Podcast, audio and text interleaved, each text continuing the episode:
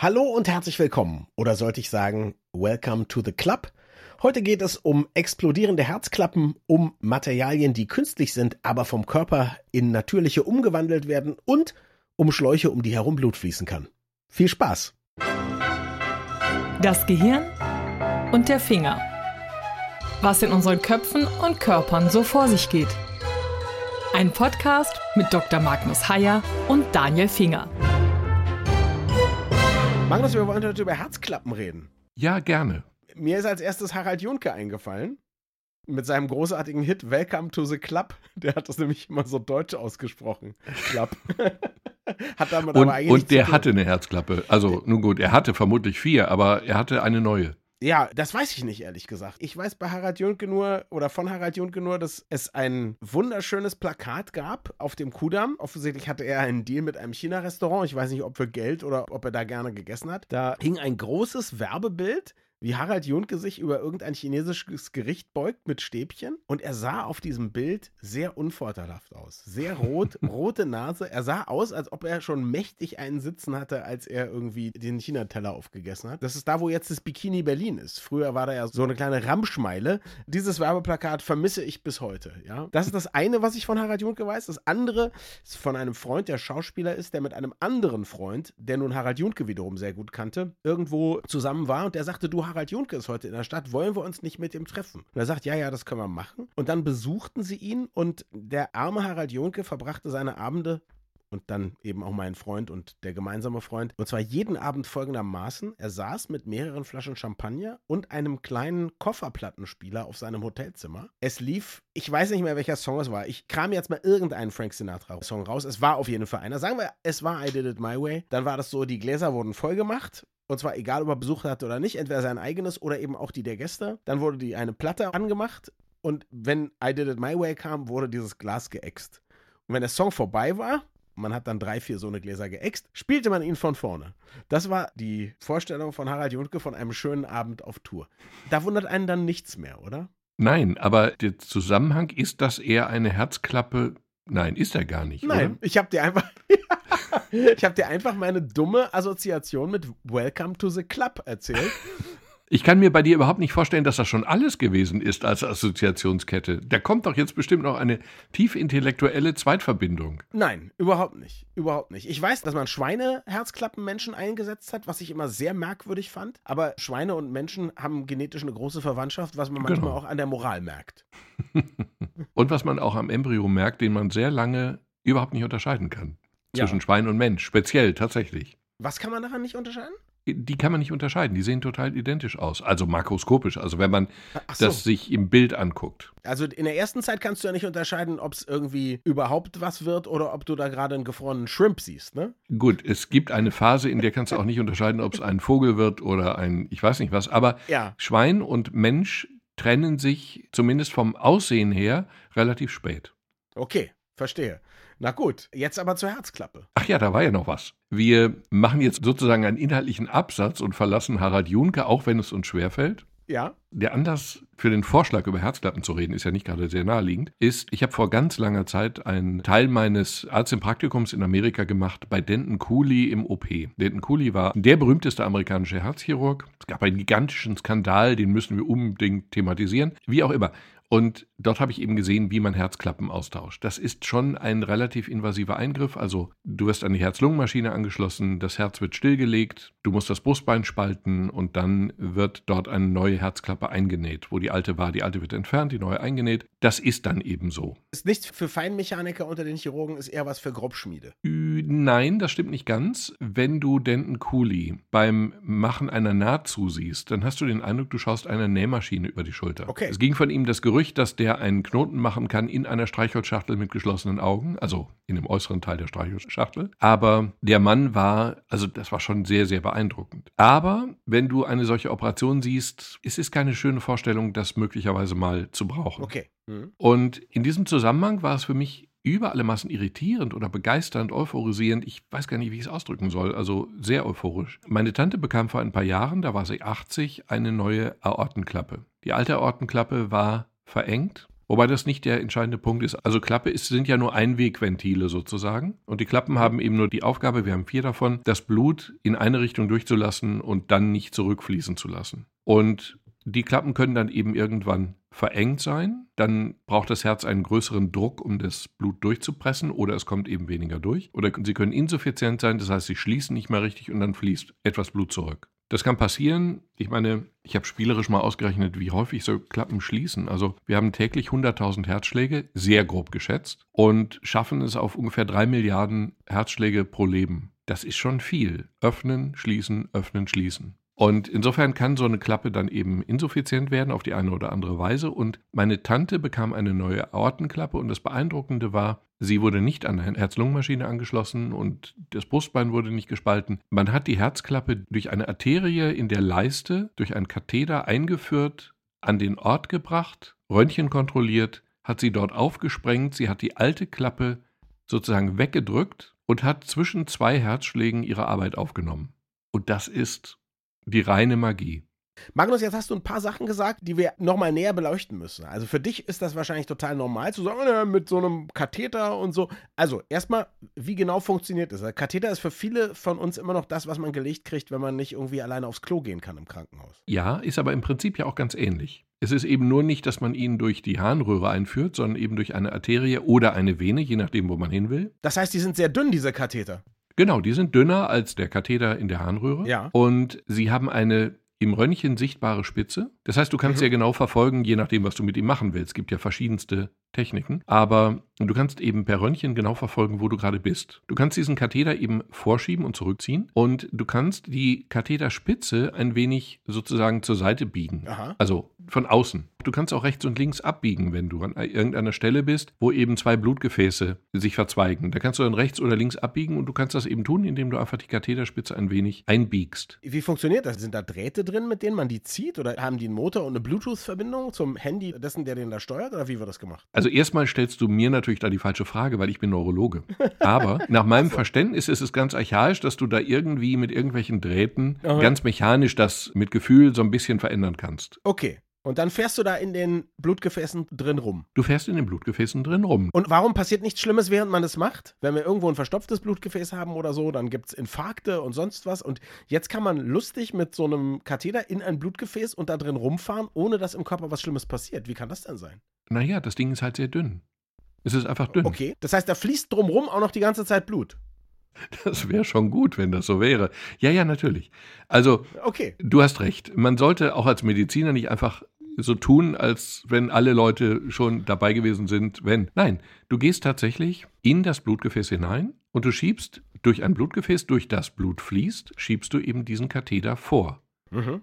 Okay. Nach einem ganz genauen Fahrplan, den du vorher überlegt hast, wo du hin willst, wo du Mhm. hergehst, um dahin zu kommen. Und das kannst du tun. Also bei allen Körpern sind die Gefäße so weit gleich, dass es nicht so sein kann, dass man sich auf einmal verfährt. Doch, es gibt Normvarianten, also Dinge, die nicht relevant sind, aber es gibt Unterschiede. Man kann sich verfahren. Okay. Aber wenn man sich verfährt, dann kriegt man nach kurzer Zeit ja eben die Nachricht, du bist nicht da, wo du hin wolltest. Dann gehst du nochmal zurück Ja. und dann beobachtest du, wo du bist. Also im Grunde ist das ein ganz, ganz schlichtes Straßensystem, ein bekanntes Straßensystem und funktioniert. Und dann hast du gesagt, dann landet man irgendwann beim Herzen. Okay, soweit so gruselig, würde ich jetzt denken. Oh Gott, ich bin in der Nähe des Herzens mit irgendwas, was auch noch spitz ist. Hoffentlich mache ich da nichts kaputt. Aber gehen wir mal davon aus, das ist mechanisch natürlich so konstruiert, dass da eigentlich nichts kaputt gehen kann. Und habe ich nicht so richtig verstanden, aber hast du gesagt?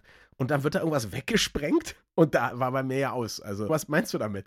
Ja, und das ist das Faszinierende. Stell dir eine Herzklappe vor. Ich kann jetzt nicht sagen, und ich will es auch nicht sagen, was für einen Durchmesser sie hat. Ja. Wir stellen uns jetzt einfach mal eine Herzklappe vor, die so groß ist wie ein 10-Cent-Stück.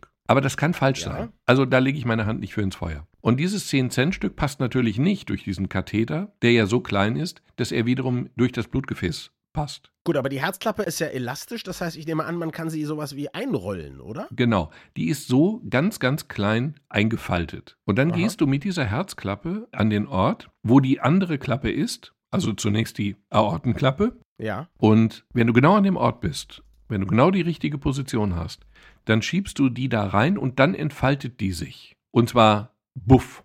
Von selber oder wie macht sie das? Ja, du schiebst sie raus, sodass sie sich entfalten kann. Okay. Und dann nimmt sie die richtige Form, automatisch die richtige Form an und liegt dann genau an der Stelle, wo die andere Klappe ja noch ist, aber die schiebt sie durch ihren Außendruck einfach zur Seite. Aha. Und das passiert zwischen zwei Herzschlägen. Okay, also was heißt zur Seite? Und die, die hängt dann da aber noch rum? Die hängt dann da quasi in Fetzen oder so. Wie, Moment mal, die hängt dann da in Fetzen, das macht aber nichts. Immer ehrlich, ich habe bisher immer gedacht, so ein Herz-Kreislauf-System wäre ein total delikates, anfälliges, kostbares System. Jetzt erfahre ich, da sind armdicke Blutbahnen, durch die man alle möglichen Schläuche schieben kann und das Blut fließt weiter. Man kann Herzklappen einfach wegsprengen und die bleiben dann an Ort und Stelle wie in so einer schlecht aufgeräumten Rumpelkammer. Das macht aber nichts. Hauptsache irgendwas klappt auf und zu. Ihr seid ja Metzger.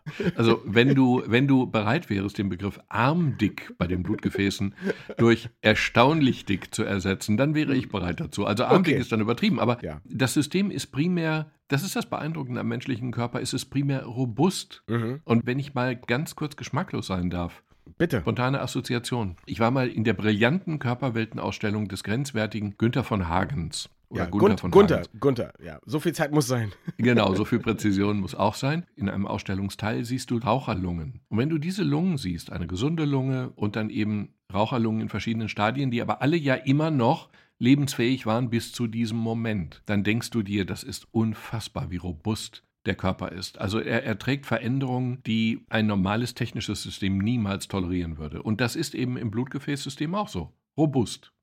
Jetzt ist das alles erstaunlich robust. Jetzt frage ich mich natürlich trotzdem, also man hat das mit dem Kathetern bis dahin geschafft. Man bringt eine wunderbare neue Ersatzklappe mit. Man sprengt die alte quasi da an die Wand des Herzens oder so. Was, wenn jetzt irgendwas mit der neuen Klappe nicht richtig funktionieren sollte? Dann hat man in dem Moment doch gar keine Option mehr, oder? Was macht man dann? Ist der Patient dann tot? Macht man den Brustkorb dann doch auf? Schiebt man noch eine zweite Reserveklappe hinterher? Wenn ich mich nicht irre, dann ist die allgemeine Regel, dass ein solcher Eingriff, der ja nicht unbedingt von Chirurgen gemacht werden muss durch den Katheter, dass das immer nur unter OP-Bereitschaft eines herzchirurgischen Teams Mhm. gemacht wird. Okay. Also du musst schon in dieser Situation, ja, es kann schiefgehen. Okay. Es kann schiefgehen, tut es sehr selten, aber es kann schiefgehen. Und wenn ja, dann käme man an die Herz-Lungen-Maschine und würde dann versuchen, doch was anderes zu machen. Genau, das wäre die zweite Möglichkeit. In der Regel braucht man es nicht, fast nie braucht man es, aber man muss dieses in Bereitschaft haben, sonst wäre es unverantwortlich. Und jetzt klingt das, wenn wir das mal ernst nehmen, also ich bin ja gerne bereit, auch meine Vorurteile fallen zu lassen. Wenn wir so robust sind und die Möglichkeiten heute so wunderbar sind, dann klingt das für mich wie das, was die Amerikaner a walk in the park nennen. Also ein Spaziergang. Ja, das heißt, ich komme da rein, man erklärt mir kurz, ja, hier gehen wir rein mit dem Katheter. Dann wird da eine halbe Stunde irgendwas gemacht. Ich merke wahrscheinlich nicht mehr was davon. Oder merke ich vielleicht, dass mein Herz auf einmal besser wieder schlägt oder so. Und nach einer halben Stunde bin ich da wieder raus und gehe ins Kino oder wie ist das? Fast so. Okay. Bei meiner Tante, das hatte ich ja schon erwähnt, ist es so Mhm. gewesen, dass sie wirklich am Abend des Operationstages sitzend im Bett das Abendessen eingenommen hat. Okay. Sitzend im Bett. Und die war ja deutlich älteren Semesters, ne? Ja, die war über 80. Okay. Wow. Um jetzt ein populäres Beispiel zu nennen, Mick Jagger, noch bekannter als meine Tante. Mhm. Mick Jagger bekam genau diesen Eingriff im Jahre 2019. Mhm. Ich glaube, er war 75 oder etwas über 75, irgendwie so. Und der musste eine Tournee unterbrechen. Also die Rolling Stones mussten ihre Tournee unterbrechen. Dann bekam er diesen Eingriff in dieser Form, bekam er eine neue Aortenklappe. Nach einer Woche postete er ein Foto, was er tatsächlich Walk in the Park nannte, so wie du jetzt gerade zufällig darauf angespielt hast. Postete er ein Foto, wo er wirklich spazieren gegangen ist. Eine Woche nach der Operation und elf Wochen nach der Operation, ich habe es wirklich nachgeguckt, stand er wieder hüpfend, tänzelnd auf der Bühne mit einer neuen Aortenklappe. Das ist schon nah an Magie. Also ich finde das schon ausgesprochen beeindruckend. Ich auch. Also keine drei Monate später auf der Bühne und wir wissen, wie der da über die Bühne wächst. Also das ist, ja. Der sitzt ja nicht, sondern der steht und geht dann meistens und in der Regel hüpft er oder rennt oder springt oder Ja. und das hat er so getan. Den Auftritt habe ich jetzt nicht gesehen, den speziellen, aber nach elf Wochen, das ist schon, ich meine, eine Operation am schlagenden Herzen, eine neue Aortenklappe, das ist schon eine Nummer. Ich frage mich, was das für Leute sind, die das machen bei Mick Jagger. Also bei deiner Tante sind das Leute, die einfach wissen, wenn es schief geht, dann ist das sehr, sehr bedauerlich. Aber wenn das bei Mick Jagger schief geht, dann ist das derjenige, der die Rolling Stones getötet hat. Das ist bestimmt kein einfacher Eingriff, auch für denjenigen, der ihn macht, oder? Das ist auch, glaube ich, nicht einfach für den Patienten. Du hast auf der einen Seite den Vorteil, du kriegst natürlich die besten Chirurgen, die besten irgendwas. Oder Ja. die besten Internisten, die besten Kardiologen. Das ist alles so. Aber ob die dann für die allerbeste Behandlung sorgen, das ist dann schon zweifelhaft. Der berühmteste Patient der Weltgeschichte, der bekam ja die aller, allerbesten Radiologen der Welt. Mhm. Und die haben ja eine fatale Fehldiagnose gefällt. Der berühmteste Patient war natürlich Ötzi. Gut, er war tot, als man ihn Ah. in die Radiologie schob. Aber ich glaube, es war in Österreich-Salzburg. Ich bin nicht hundertprozentig sicher. Und dann haben natürlich die vermutlich profiliertesten Leute der Radiologie der Universität auf die Bilder geguckt und haben ungünstige Schnittführung vorausgesetzt, haben eine Pfeilspitze übersehen. Weißt du, was ich gut finde? Ist erstens be beleidigst du halt all deine berühmten Kollegen, die an Mick Jagger arbeiten, in Schritt 1. Aber dann beleidigst du natürlich auch Mick Jagger, weil du ihn mit Ötzi vergleichst. Ganz so alt ist er nun doch noch nicht. Genau, der andere, der andere vielleicht schon eher, ne? Keith Richards, glaube ich. Naja, so, wie auch immer. Ja, gefühlt. Genau, genau. Aber, also sagen wir mal so, in der Klinik gilt ja die Regel, dass nicht zwingend der Chefarzt der beste Operateur ist, sondern möglicherweise der leitende Oberarzt, weil der eben von morgens bis abends im OP steht. Und das gilt eben für viele andere Dinge auch. Und als Mick Jagger behandelt zu werden, ist, glaube ich, dann schon ein gewisses Risiko, weil die Leute natürlich auch alle dann unfassbar nervös sind Mhm. und alles richtig machen wollen. Und dann fehlt die Grundentspanntheit und dann kann es kritisch werden. Aber er hat es natürlich erkennbar gut überstanden und ist eine lebende, eine tanzende Werbeveranstaltung für diese neue Technik. Ich habe übrigens in der Zwischenzeit mal so gegoogelt, weil du zu Anfang dieses Podcasts ja nicht ganz sicher warst, wie groß sind denn eigentlich so eine Herzklappen. Eine Aortenklappe stand in so einem patientenfreundlichen Aufklärungsding im Internet, ist ungefähr groß wie ein 1 oder 2 Euro Stück. Das kann man sich ja ganz gut vorstellen. Das ist schon ein Volumen, ne? Ja, das also ist eine schlecht. Fläche. Das ist schon eine Menge. Die sind aber, nehme ich an, wenn man die so zusammenfalten kann, wahnsinnig dünn, oder? Bei Klappe denkt man ja eher an so ein, weiß ich nicht, ich denke dann an so Ventile aus irgendwelchen Sanitäts- oder Gasanlagen oder so, aber das hat damit nichts gemein, ne?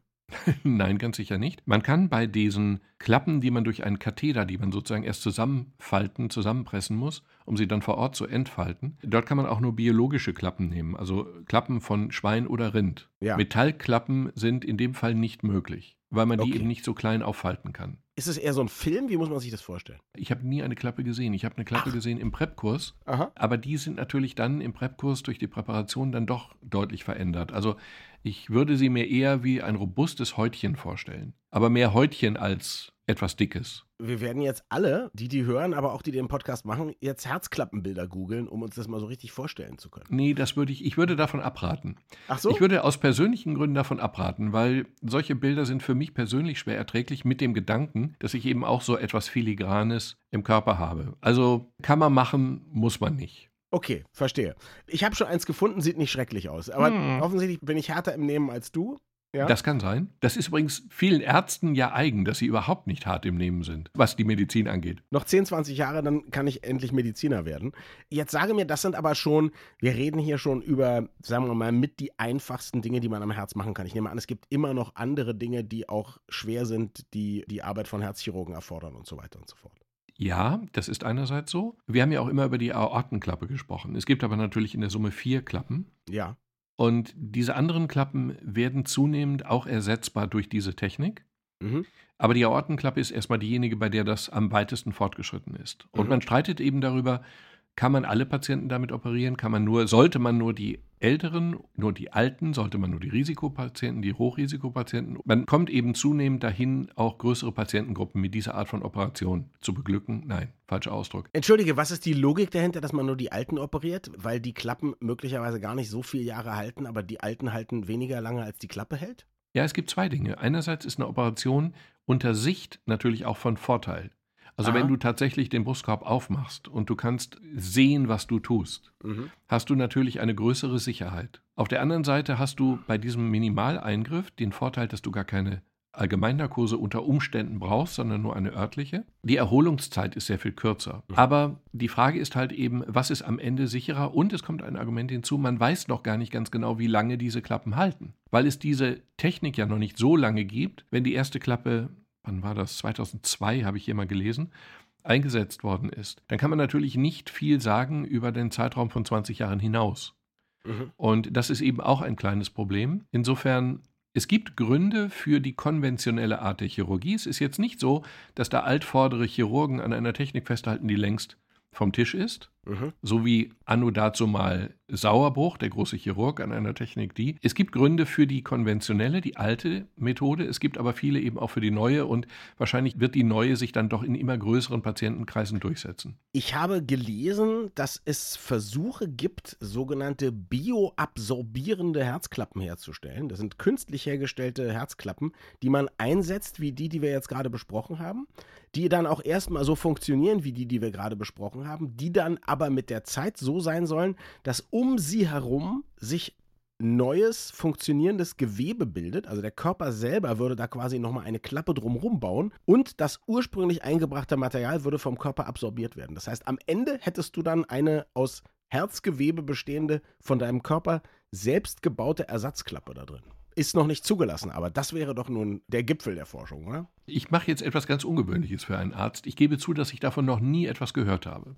Das macht aber in dem Fall überhaupt nichts, denn, nein, nein, Frage an dich, der du das gelesen hast. Ja. Wo sollen denn diese Herzzellen herkommen? Der Körper hat diese Herzzellen doch gar nicht, diese Herzklappenzellen. Also es erstaunt mich, dass der Körper sozusagen das selbstständig besiedelt. Jenseits dieser Skepsis ist es natürlich reizvoll, weil du dann irgendwann möglicherweise kein Fremdmaterial mehr im Körper hast. Du hast ja mit diesen Schweine- oder Rinderklappen hast du ja fremdes Gewebe im Körper, auf das der Körper auch reagieren kann. Ja, Insofern klar. wäre das schon eine bessere Lösung, eine noch bessere Lösung. Was ich weiß, ist, dass ich auch vor Jahren schon einmal, aber das glaube ich war nie vom Aufwand her lohnend sozusagen. Es war, glaube ich, einfach zu teuer. Aber man hat zum Beispiel eine Zeit lang auch Leute, die einen Knochenbruch hatten oder Knochenschwund oder so, da hat man eine bestimmte Art Koralle eingesetzt, weil das auch so ist, dass der Körper dieses Material umgewandelt hat und nach, lass mich sagen, ein, zwei Jahre oder so, keine Ahnung, den Zeitraum habe ich nicht mehr im Kopf, war dann da normaler Knochen. Also das, was man eingesetzt hat, war auch schon bestand hauptsächlich aus Kalzium, so wie menschlicher Knochen auch, aber es war eben nicht das gleiche und es wurde dann vom Körper umgewandelt. Es scheint mhm. solche Prozesse zu geben. Ja? Ob man die jetzt dann zuverlässig hinbekommt und ob das Ganze zur Marktreife kommt und ob es dann nicht andere Schwierigkeiten gibt, das kann ich natürlich alles nicht sagen. Aber ich finde die Forschung wahnsinnig faszinierend. Ja, und es geht ja noch einen Schritt weiter, einen gedanklichen Schritt. Man könnte ja jetzt versuchen, Herz Stammzellen herzustellen, aus Stammzellen entsprechende spezialisierte Zellen herzustellen, wie zum Beispiel bei der Herzklappe. Und dann könnte man die auf eine Struktur aufdrucken. Und dann könnte man sozusagen mit körpereigenen Zellen eine fertige Herzklappe bauen und die dann einsetzen. Also das heißt, das Ersetzen des Gewebes müsste man gar nicht mehr im Nachhinein machen? Genau, man könnte sozusagen ja. im ersten Schritt sozusagen eigene Zellen ja. einsetzen. Okay. Ich habe nicht den Hauch eine Ahnung, wie weit man da ist, aber das sind so die Visionen, die Ideen der Zukunft. Die gelten ja auch für alle anderen Organe. Du musst dann einfach nur die Struktur drucken, denn ein Organ wie eine Niere besteht ja nicht nur aus einem Zellhaufen bestimmter Zellen, sondern eben aus sehr, sehr feinen Strukturen verschiedenster spezialisierter Zellen. Aber das ist denkbar. Und bei der Herzklappe oder auch bei dem Herzen auch. Ich finde das super faszinierend. Ich kann jetzt nur an alle, die jetzt zuhören und sagen, ich überlege, ob ich das einfach jetzt machen lasse, mir mal auf Verdacht eine neue Aortenklappe einsetzen lasse. Es ist nicht so, dass alle, die das haben machen lassen, drei Monate später auf der Bühne stehen mit Keith Richards. Manche sitzen am nächsten Tag auch einfach nur auf dem Krankenhausbett und können eine trockene Graubrotstuhle essen. Danke fürs Zuhören und bis zum nächsten Mal. Wir freuen uns immer über Feedback an mail.gehirnfinger.de.